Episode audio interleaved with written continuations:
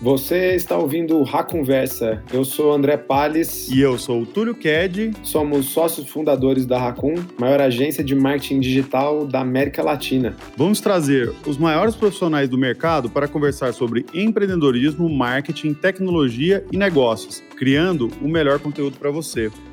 Bora para o episódio de hoje.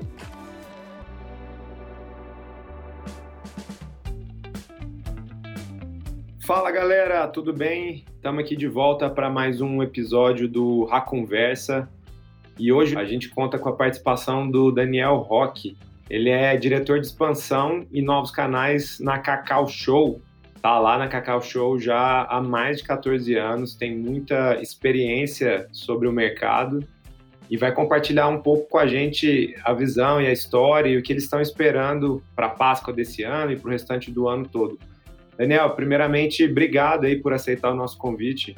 Pô, eu que agradeço vocês terem convidado, assim, vai ser um prazer contar um pouco aí do que a gente fez nos últimos anos e eu tenho certeza que vai ser um bom papo, viu? A conversa vai fluir bem.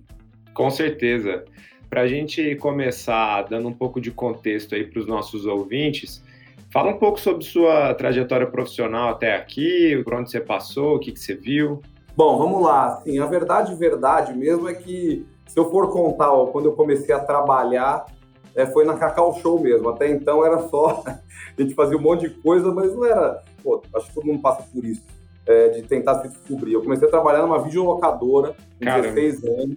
Foi um negócio extraordinário, porque foi o primeiro emprego. Eu estava na escola, aquela coisa de sem saber para onde ia. E, pô, foi uma videolocadora, cara, um negócio que não existe mais hoje. É que, assim, mas foi um aprendizado impressionante. Depois eu tive um negócio, empreendi, tive uma lanchonete com os amigos. Foi bom para aprender o que não fazer na vida. Ah, é? é. Cara, sociedade com amigos, jovem, ó, vou dizer, viu? Quem foi para frente bem e continua até hoje merece um prêmio de maturidade, porque a gente né, tá, tá ali meio que tentando se achar. E daí, pô, passou esse empreendimento, eu saí, fiz algumas coisas, nada muito relevante, cheguei na Cacau Show com 26 anos.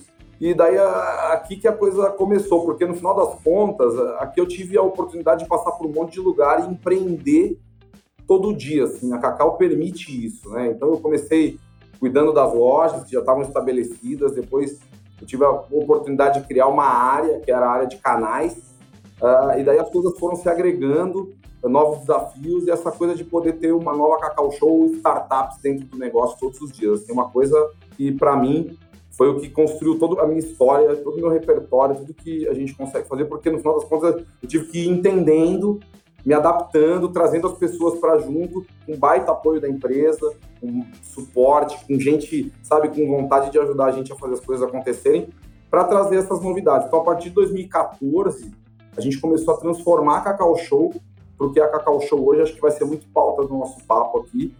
E assim, muitos aprendizados, viu, nessa trajetória. Olhando para histórico profissional e aprendizados, cara, assim, quando a gente começa, a gente é muito impaciente, né? Aquela história, né? Qual que é o seu defeito? Todo mundo fala, ah, eu sou ansioso, mas não sabe que é ansiedade na verdade. O ponto é que a gente quer tudo com velocidade, mas sem agilidade. Então, cara, aprendi a ser um cara paciente, a ser ágil no tempo certo e fazer as coisas sem correr. E assim, daí você vai se descobrindo profissionalmente, então, a cuidar de gente, a construir relações, sabe, a ter controle, né, gestão das pessoas, mas conseguir dar a medida da liberdade. Então, assim, pensando na história, pensando na trajetória, foi um pouco disso, assim. Então. E você comentou um ponto aí que eu acho super interessante e é muito da nossa filosofia aqui na Racon também, que é dar autonomia para as pessoas, para elas poderem se desenvolver, testar, ir atrás e que essa autonomia acaba gerando ideias novas, né, novos negócios e inovação de forma geral, mas também um senso de satisfação muito maior com o próprio trabalho, né? Como é que é isso, essa cultura dentro da Cacau Show, assim, de uma empresa desse patamar, é deixar os funcionários com bastante autonomia para experimentar? Cara, aqui na Cacau a gente, pô, falando do coração, assim, eu posso te dizer que aqui na Cacau a gente tem duas coisas assim, que fazem com que isso funcione. A primeira é essa coisa da gestão. Cara, a gente tem muito dado, muito indicador, muita informação e a gente usa todas essas coisas a favor das pessoas. Então, quem quer empreender aqui, eu acho que na maioria dos lugares não é bloqueado, não é impedido, justamente porque tem muito subsídio para começar a fazer esse processo. Então, quem sabe pegar a experiência de todo esse tempo de existência da empresa de mais de 30 anos, olhar para o nosso franqueado, porque, meu, esse cara é o nosso parceiro, é, assim que é um negócio que não dá mais para desassociar. Né? A Cacau Show, os franqueados são uma coisa só mesmo.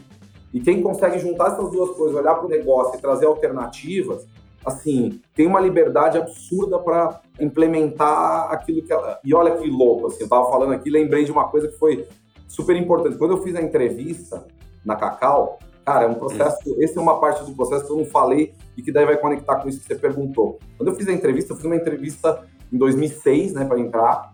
A fábrica já tinha mudado para Itapevi, eu acordei um dia, achei que ia trabalhar do lado de casa ali na Casa Verde, eu morava na zona norte de São Paulo, eu descobri que era em Itapevi, falei, cara, beleza, vamos lá. Eu cheguei aqui, tinham 450 pessoas e uma vaga. Daí, beleza, eu fui passando, os processos foram acontecendo, tal, aquela coisa toda. Chegou na última entrevista e era com o Alexandre, fundador, uhum. meu chefe hoje. Pô, uma baita relação, um cara próximo, gente boa, que todo mundo conhece aí, tá no mercado super presente. E assim, eu, eu fiz uma pergunta para ele. Ele fez um monte para mim, né? Afinal de contas, eu estava entrando na empresa dele, que hoje eu posso dizer que também é minha.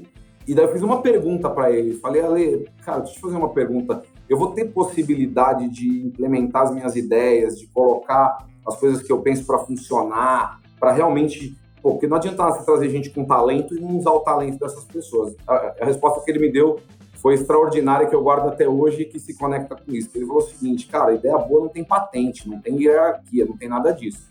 Se for uma ideia boa, eu vou apoiar. É claro que quanto mais lhe for dado, mais lhe será cobrado. Então, a gente sabe é, fazer bem essa troca de responsabilidade e autonomia. Então, as pessoas são responsáveis por aquilo que elas desenvolvem, que elas se disponibilizam a implementar, mas é uma coisa muito de. É uma verdade, assim.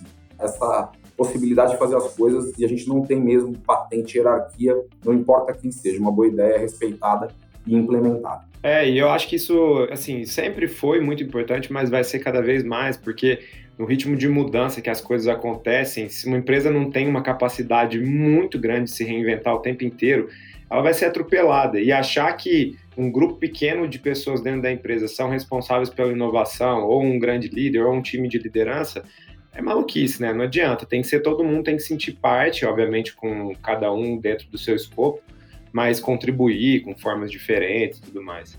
E uma pergunta que eu queria te fazer, acho que todo mundo que está ouvindo também quer saber bastante. Quais são as expectativas de vocês para essa Páscoa? O que, que vocês estão fazendo de diferente do ano passado? Porque o ano passado acho que a gente, né, vocês do setor foram pegos mais desprevenidos, porque acabou de acontecer. Esse ano vocês já estavam se preparando para isso.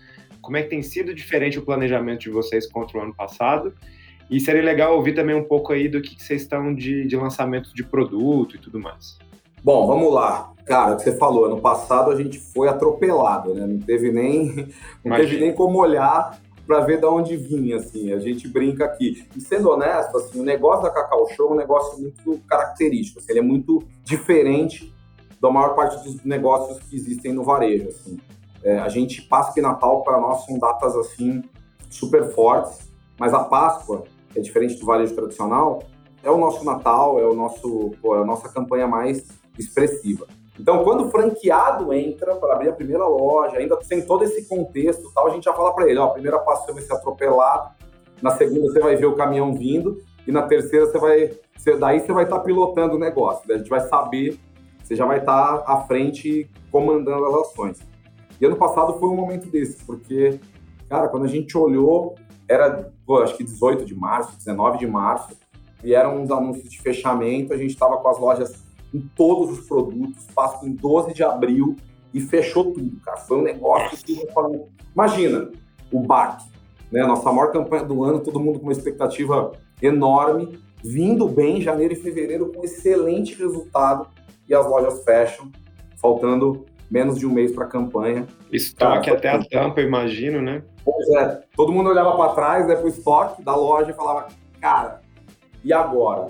E a gente começou imaginando que, pô, a gente já vendeu um pouco tal, mas que ia girar 25% do estoque. A gente falou, 25% vai girar, nós vamos ter uma sobra enorme, a maior da história, tal, mas nós vamos encontrar uma forma.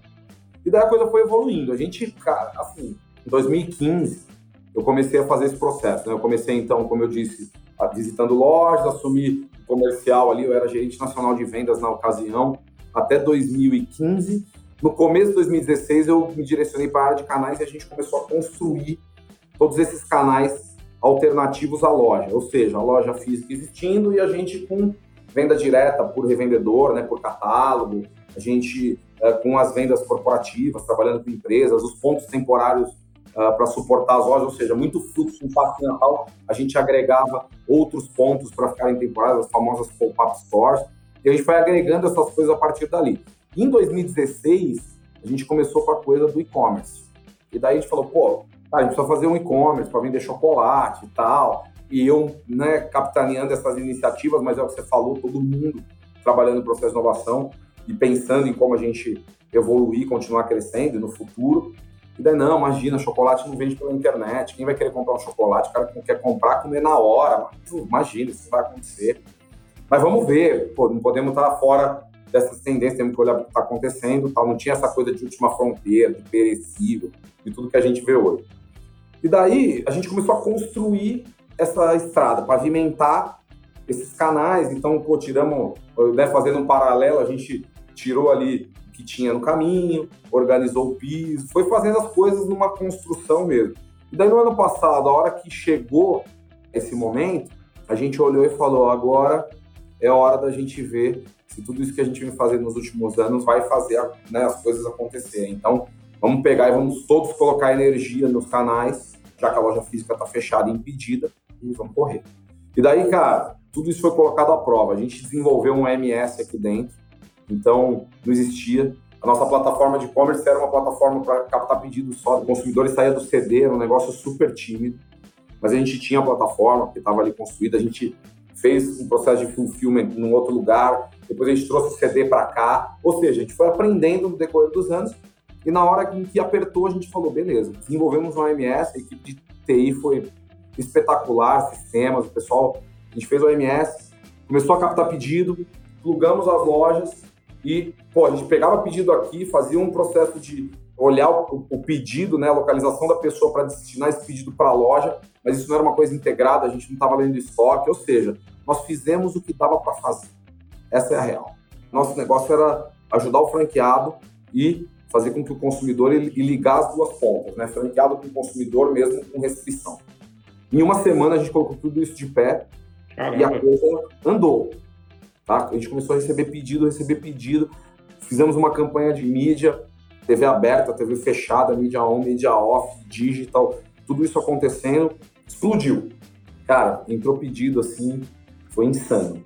Insano mesmo, assim. A gente, pô, uma empresa completamente offline, começou a ter uma atuação no digital absurda e a gente conseguiu ser super bem sucedido e a gente apanhou pra caramba, assim, essa é a real. Quantos anos vocês aceleraram nesse período, você acha, em termos de digitalização? Que quanto tempo demoraria para chegar lá? Cara, tô, no meu plano eu tô em 2025 agora. Caramba. Pra você ter uma noção do que, que no meu ramp-up ali, na construção toda do negócio, a gente falou, pô, 2020, a gente muda a plataforma, e isso aconteceu, independente do. A gente atrasou a mudança, mas a gente tombou a plataforma para poder conectar as lojas, a gente fez o nosso marketplace, isso já foi uma das melhorias aí que a gente fez a partir do ano passado, mas já estava no roadmap, a gente já ia fazer isso. Então a gente tombou a plataforma é, em agosto do ano passado. E daí a gente falou, pô, a partir disso a gente começa a fazer um crescimento. Claro que já contando com a atuação nos marketplaces de delivery, então a gente tem uma parceria forte, Sim. Pô, super bem sucedida e foi inclusive uma coisa que acelerou o nosso negócio também, mas tudo isso no ambiente digital. E eu falei, cara, em 2024, no primeiro roadmap, sem pandemia, sem toda essa coisa acontecer, a gente chegaria onde a gente chegou ano passado. Então a gente meio que acelerou quatro anos, cinco anos. E esse ano a gente já está em 2025 com coisas que aconteceriam já acontecendo. E daí o que, que mudou, assim, foi uma pergunta que você fez, né, para esse ano? É, mudou tudo, né? Porque mudou a cabeça da galera aqui. Então a gente olha para o digital de uma outra forma e é muito louco, né? Por mais que a gente escute, que a gente aprenda com o que a gente ouve, no final das contas a gente tem que viver o negócio para colocar em prática tudo isso. Então, cara, a tecnologia é um negócio mega relevante do ponto de vista de ferramenta, mas o processo de execução não adianta, nada, nada, nada o negócio é soberano. Assim. Então, Concordo. Execução sobrepõe completamente. Putz, a gente pode ter as melhores tecnologias, as melhores ferramentas, mas, cara, lá na ponta a gente tem 1.500 franqueados, 10 mil vendedores que vão fazer esse processo acontecer e as lojas são hubs mesmo. Sabe essa coisa de conceito de multicanalidade, de omnichannel, de integração de digital, on e off? Tudo isso aconteceu na prática, na porrada, e assim, no final das contas, fluiu, assim. Então a cabeça mudou, as pessoas enxergam isso. Cara, os franqueados, quando a gente implementou todas essas frentes no ano passado, deu um ânimo para a rede. É aquela coisa, puta, vai fechar, vamos vender 25%. Não, a gente tem alternativa, a gente vai chegar na casa do consumidor. Todo mundo ganhou um ano. Ah, vamos, acho que a gente vai vender 50%. De repente, as estimativas 60%. E a gente fechou a campanha vendendo 82% é, no ano passado. Tivemos dificuldades, problemas, mas a gente não se escondeu, a gente enfrentou, porque é nessa hora que a gente vê quem está junto.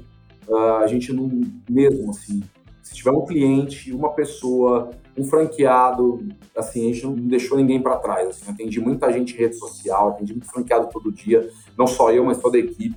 Todas as áreas da empresa se mobilizaram, a gente trouxe todo mundo para as estruturas das áreas. Então, assim, esse ano, o que, que mudou? Mudou que a gente sabe o que vai acontecer, que a avalanche vai vir, né? e a gente está pronto para ela.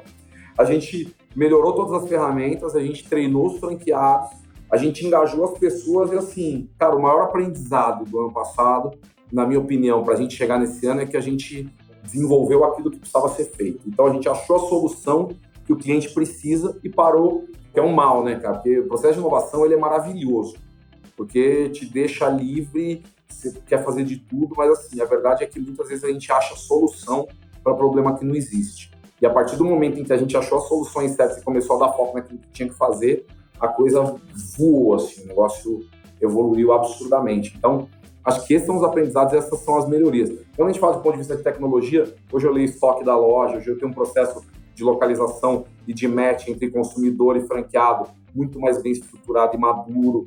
Hoje eu tenho um processo de pagamento, de split, de pré-autorização que eu não tinha, saque muito mais bem organizado, gestão 360 do cliente, de rede social, de tudo, equipe muito mais madura, então as estruturas todas bem organizadas. A gente trabalha em oito frentes só no e-commerce, quatro áreas super relevantes da agência, criação de peça principalmente, atualização e tal. Tudo isso se integrou e fluiu. Então a gente teve um ano para se preparar, fizemos ativações ainda do caminho, a coisa ganhou uma outra relevância, subiu de patamar e não voltou.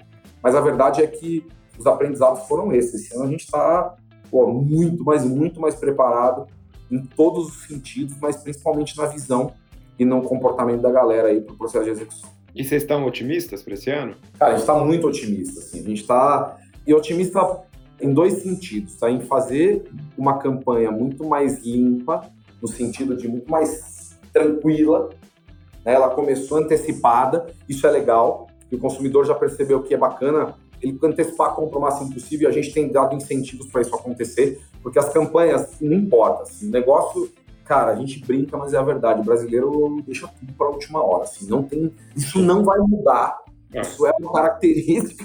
E assim, a gente faz de tudo. Putz, se a gente der o produto de graça, é capaz da pessoa falar, não, mas se eu pegar agora. Putz, não tá na hora, né? Não, vamos deixar mais para frente. Mas é de graça, nem vou pegar. É, então, assim, a gente de verdade percebeu que vai ser muito mais simples e a gente está com expectativa de venda muito superior, assim, 36%, 40%. Isso vem se concretizando nesse momento. Apesar de muitas lojas fechadas totalmente, parcialmente ou abertas, cara, assim, é drive-thru, assim, imagina. O cara para na frente da loja e tirou ovo de Páscoa dentro do shopping. Então, a gente conseguiu montar uma plataforma off, a gente conseguiu montar uma plataforma online em cima dela e as coisas estão se conversando. E de verdade, a gente está com expectativa de, de, um crescimento importante. Daí você perguntou de produto, né? Produto, isso. Pô, o que, que a gente tem de grandes novidades? Assim? A gente tem um Dreams, que é o nosso ovo recheado, que é o merengue de morango, que para nós é uma das grandes apostas do ano. Oh, antes da gente começar o, o papo aqui, o Daniel fez essa recomendação e eu pesquisei aqui porque eu não conhecia. Eu acho que quem pesquisar vai acabar comprando, porque a foto ali, minha Nossa Senhora, esse ano esse já está encomendado aqui. Boa como eu te disse, viu, André? Fica tranquilo que vai chegar aí, viu? Alguma coisa. Então, tá Não, você tem que experimentar, cara, de verdade. Vocês vão curtir muito aí. Você, família, o pessoal da Raccoon, vocês vão curtir. Eu tenho um produto que, assim, que a gente está orgulhoso, que é uma parceria que a gente fez. Pô, a gente está mega orgulhoso, porque eu mesmo, por ser fã de esporte, e pô, a loja dos caras chegando, e a gente sabe como é que é o comportamento é, do consumidor e a gente vem entendendo que as pessoas querem essas novidades e, e se conectam. Não tem jeito, né? a, gente, a gente se conecta com marcas, que é a novidade dos ovos da NBA. Eu vi, cara, ficou demais, é, demais. Demais, demais. Assim, todo mundo que fala, a gente mandou aí para algumas pessoas, né, até principalmente personalidades do basquete, o Oscar mesmo, cara, mandamos ontem, ele postou no Stories um negócio sensacional. Ah, que massa não, muito legal, porque imagina, e, e, assim, a história com o Oscar é uma coisa muito louca, porque um dia a gente estava aqui no escritório, ele parou na Mega Store aqui embaixo, a gente tem uma loja grande aqui na Castelo Branco, aqui em São Paulo, perto de Alphaville, tem uma loja de quase 3 mil metros quadrados, com pô, carrossel, um negócio muito legal, assim, uma experiência... Já passei muitas vezes aí em frente, mas nunca vi a loja, nunca entrei. Pô, ela fica bem, tem ali o painel, né, tal, daí uhum. na ruazinha sentido do distrito industrial, a, a, entrada da loja fica ali. Daí ele veio aqui, tava com a família, ele tem uma casa aqui perto, acho que de para passar final de semana, essa coisa. Daí nós achamos, eu falei, pô, sobe aqui pro escritório, vamos bater um papo. Ele tava aqui. e daí ele subiu, a gente acabou ficando amigo, assim, né? Ele é amigo da casa. E daí a gente mandou e ele ficou super feliz. Então, os jogos da NBA tem a bola da NBA, do Lakers e do Bulls, que são os times aqui no Brasil é, que são mais lembrados, né? Daí a gente tem uma parceria também com o Looney Tunes, então as toucas, as crianças amam, amam toquinha, assim, que aperta, faz coisinha, sabe? É um negócio, sobe a orelha, faz um barulho, a molecada ama. O ovo da paçoquita, essa é outra parceria que a gente surpreendeu a gente. Assim, a gente poucas vezes fez co-branding, né? Fez é, essa conexão entre as marcas. Mas assim, esse produto funcionou e é uma. O brasileiro, só o brasileiro sabe o que é uma paçoquinha, né? Então, a, a, parceria com a paçoquita aí, com a galera toda da Santa Helena lá, foi assim, deu bom. Esse também fala. eu fiquei com muita vontade de experimentar, cara, muito, porque eu curto muito paçoquita. Você vai amar, assim, porque o produto ficou, ele tem, além de vir as paçoquitas mesmo ali, em vez do bombom dentro, ele tem na casca, então é uma mistura com chocolate. Meu, ficou Nossa, esse, esse horário para falar de chocolate tá complicado, porque eu, eu já tô com fome, tá quase na hora do almoço aqui, ficar é, vendo as fazer esse chocolate.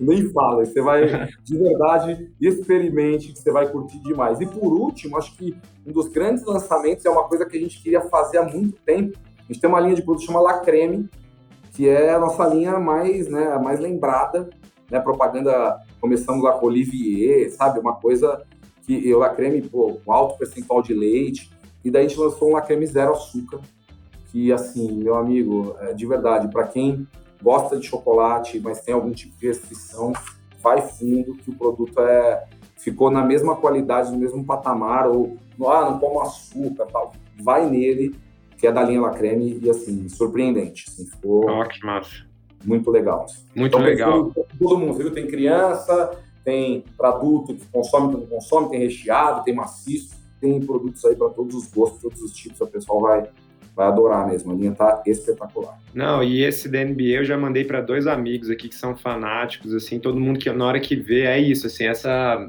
capacidade de vocês de inovar, se apropriar desses temas, assim, é isso que vai fazer a diferença, porque às vezes o cara fala, putz, eu não tô tão afim esse ano de comer chocolate, mas ele vê o negócio da NBA, ele é fanático, ele vai comprar, não tem jeito, né? Ele não consegue deixar passar. Então isso é, é muito bacana. Daí põe ali né, a bolinha, porque fica aquela coisa. Cara, negócio. Ou então criança, brinca.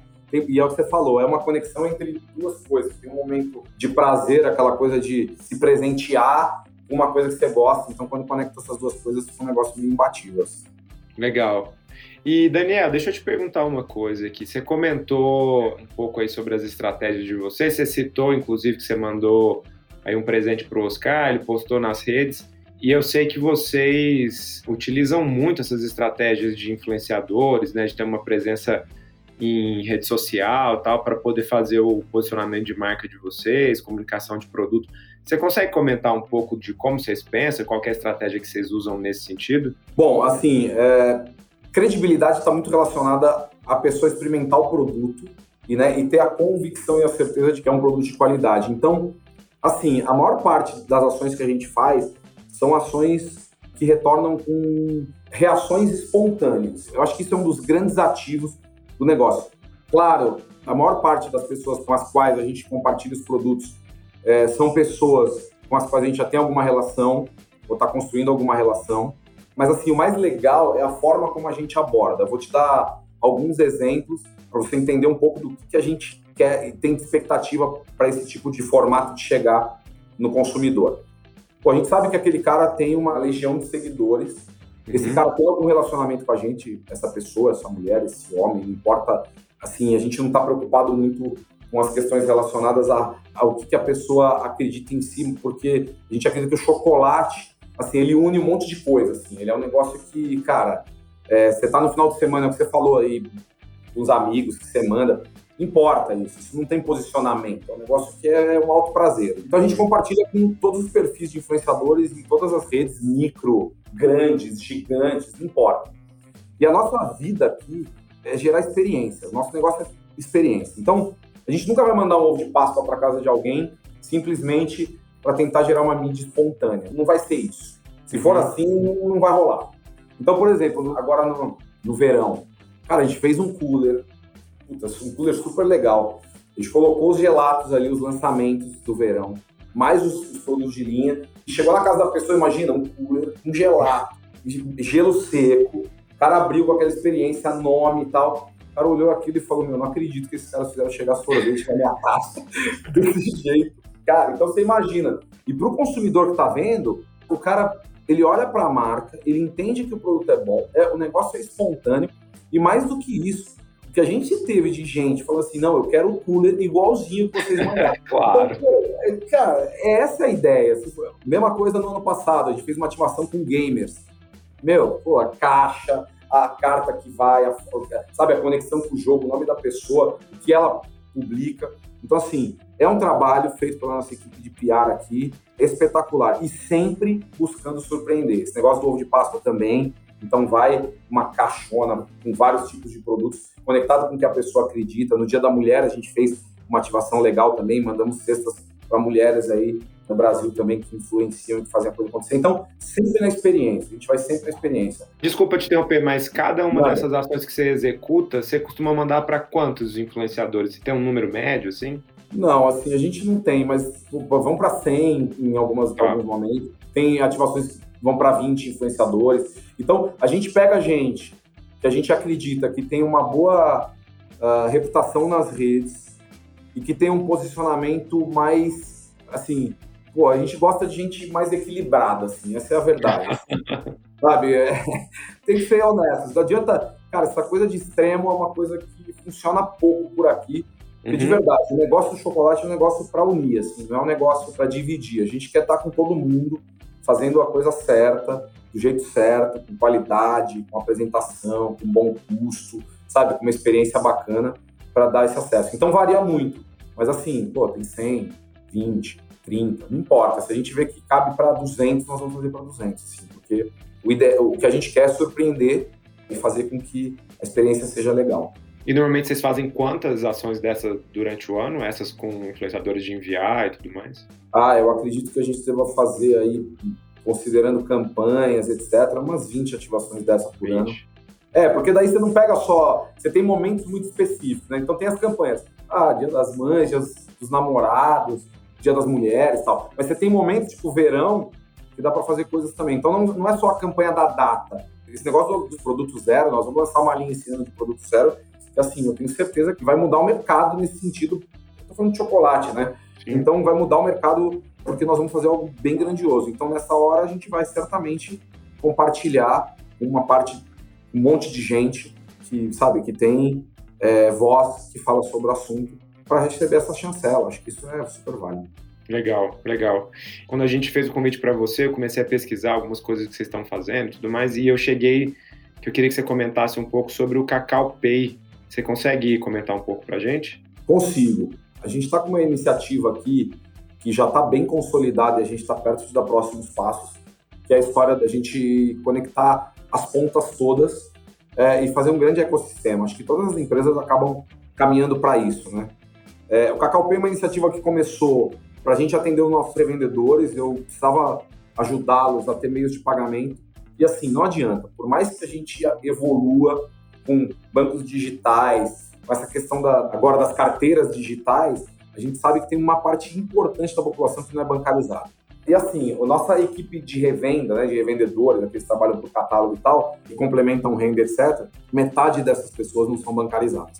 E daí a gente começou essa iniciativa, a gente começou testando com revendedores, começou ali com 300, a gente chegou em mil, a gente está indo para mais gente, e a gente percebeu que isso funciona bem e que não tem por que a gente não ampliar essas iniciativas. Então a gente fez uma parceria com o banco, né, e lançou isso para nossa plataforma dentro de todas as nossas iniciativas digitais. E agora isso vai ganhar uma relevância importante, porque a gente viu que funciona, que dá certo, principalmente não só agora para os nossos é, stakeholders, né, para as nossas partes interessadas externas, mas também para franqueados, para Cacau Show como um todo. Então, foi assim que começou e continua evoluindo e a gente percebe que tem um caminho importante para a gente seguir, mas é um pouco do que eu estava te falando lá atrás. São tantas iniciativas e tantas possibilidades que agora a gente se permite testar e desenvolver as soluções. Então, cara, foi muito teste, muito desenvolvimento, muitas idas e vindas, e agora a gente tem. Porque, ó, marketplace, preciso de split de pagamento.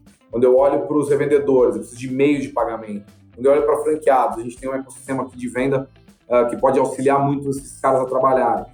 É, então, assim, consumidor, quando a gente olha para todas essas pessoas, a gente percebe que a gente tem que entregar soluções que tornem esse processo mais fluido. Então, o que a gente faz aqui é para isso, para tentar acelerar essas facilidades mesmo. Assim, a gente quer que as coisas aconteçam com mais tranquilidade. Muito bom.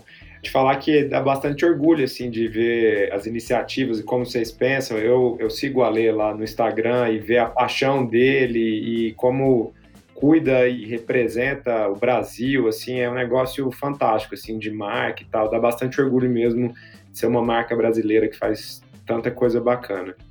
E, Daniel, bom, cara, com certeza a gente conseguiria trocar ideia aqui por pelo menos mais algumas horas, mas para a gente se ater aí ao nosso tempo, eu queria primeiro te agradecer muito, acho que o papo foi muito legal, muita informação relevante, interessante e para o nosso momento que a gente está vivendo, tenho certeza que todo mundo que está ouvindo sentiu a mesma coisa as recomendações aí dos novos produtos matou a pau. E para a gente encerrar, eu queria que você compartilhasse aí com os nossos ouvintes uma recomendação. Pode ser de algum livro, podcast, série, alguma coisa que você está assistindo aí que você está gostando bastante. Bom, em primeiro lugar, assim, né, para terminar aqui pra, e para te dar essas respostas, eu, que quero agradecer, porque eu ouvi todos os podcasts, todos os, os episódios, e assim, é um grupo super legal que vocês juntaram aqui. Parabéns pelas pessoas que vocês convidaram, adorei mesmo. Cada um deles do seu jeito. A última que eu escutei, não escutei na ordem, né? Foi a Daniela da PepsiCo, no episódio 4. Sim. Demais, a Dani. Pô, demais. A Dani é, é curtir, assim, aquelas pessoas que a gente já sabe que dá match na conversa só de escutar falar. Sim, ela é. E assim, sem tirar o mérito de nenhum, tá? Porque todos foram é, muito legais, assim. Assim, cara, eu sou um pouco. Eu gosto muito de consumir conteúdo. Muito, absolutamente. Então, assim, quando você fala de filme sério, eu sou menos centrado em coisas que vão trazer ou agregar muita coisa. Eu gosto de coisa para aliviar a cabeça mesmo, sabe? Então, eu normalmente vejo coisas que trazem uma tranquilidade e tal, é aquele momento de não absorver muita coisa. Mas assim, eu gosto muito de ler, e daí é onde eu busco informação. Tem um livro que eu li que acho que pô, não é novo, mas é acho que vale a pena olhar e, e a gente sempre fala, né? Um livro que você lê num determinado momento, você lê cinco anos depois, ele vai te parecer totalmente Outro diferente. Livro. Pô, é outro livro. Então, cara, o livro do Guga, para mim, é um dos livros mais legais que eu li nos últimos anos, porque ele fala de um negócio que é extraordinário. E daí é, e é isso que eu queria fechar aqui com vocês. É o seguinte, ele fala muito do treinar versus talento, né? E ele conta uma passagem que ele treinava menos do que um outro cara que era menos talentoso do que ele. Ele era muito talentoso e treinava três horas por dia. O cara era pouco talentoso e treinava 10 horas por dia. E ele ganhava do cara toda hora. E chegou uma hora que o cara de tanto treinar começou a ganhar dele. E daí ele falou: Meu, não é só talento que ganha jogo. E daí ele percebeu que o treino, independente do talento, iria levá-lo para aquilo. Então, assim, é o que a gente fala aqui na Cacau. Por mais talentosos que sejam as pessoas, os times, a gente tem que treinar, a gente tem que escutar, a gente tem que, sabe, estar tá aberto para fazer o que tem que fazer, porque o que vai ganhar jogo é a gente estar tá afiado e usar o talento para ser o diferencial mesmo. Porque o dia a dia, a dedicação que fazem a diferença. Então, para mim é uma coisa que marcou muito nos últimos anos é, e que vale a pena compartilhar. Sensacional, Daniel. Fechou com chave de ouro aí. Muito obrigado mesmo. Foi um prazer bater esse papo com você. Galera, a gente se encontra no próximo podcast. Valeu, um abraço e até mais. Bom, a gente encerra aqui mais um episódio do Conversa. Obrigado todo mundo por acompanhar até o final. Se você curtiu esse conteúdo, se inscreva para não perder nenhum episódio. E se você estiver ouvindo pelo Apple Podcast, deixa aquele review para a gente e ajuda a levar esse show para mais pessoas. Se você quiser entrar em contato pelo nosso Instagram, é o arroba agência Racun, ou pelo nosso LinkedIn em Racun Marketing Digital. Um abraço, até a próxima, pessoal!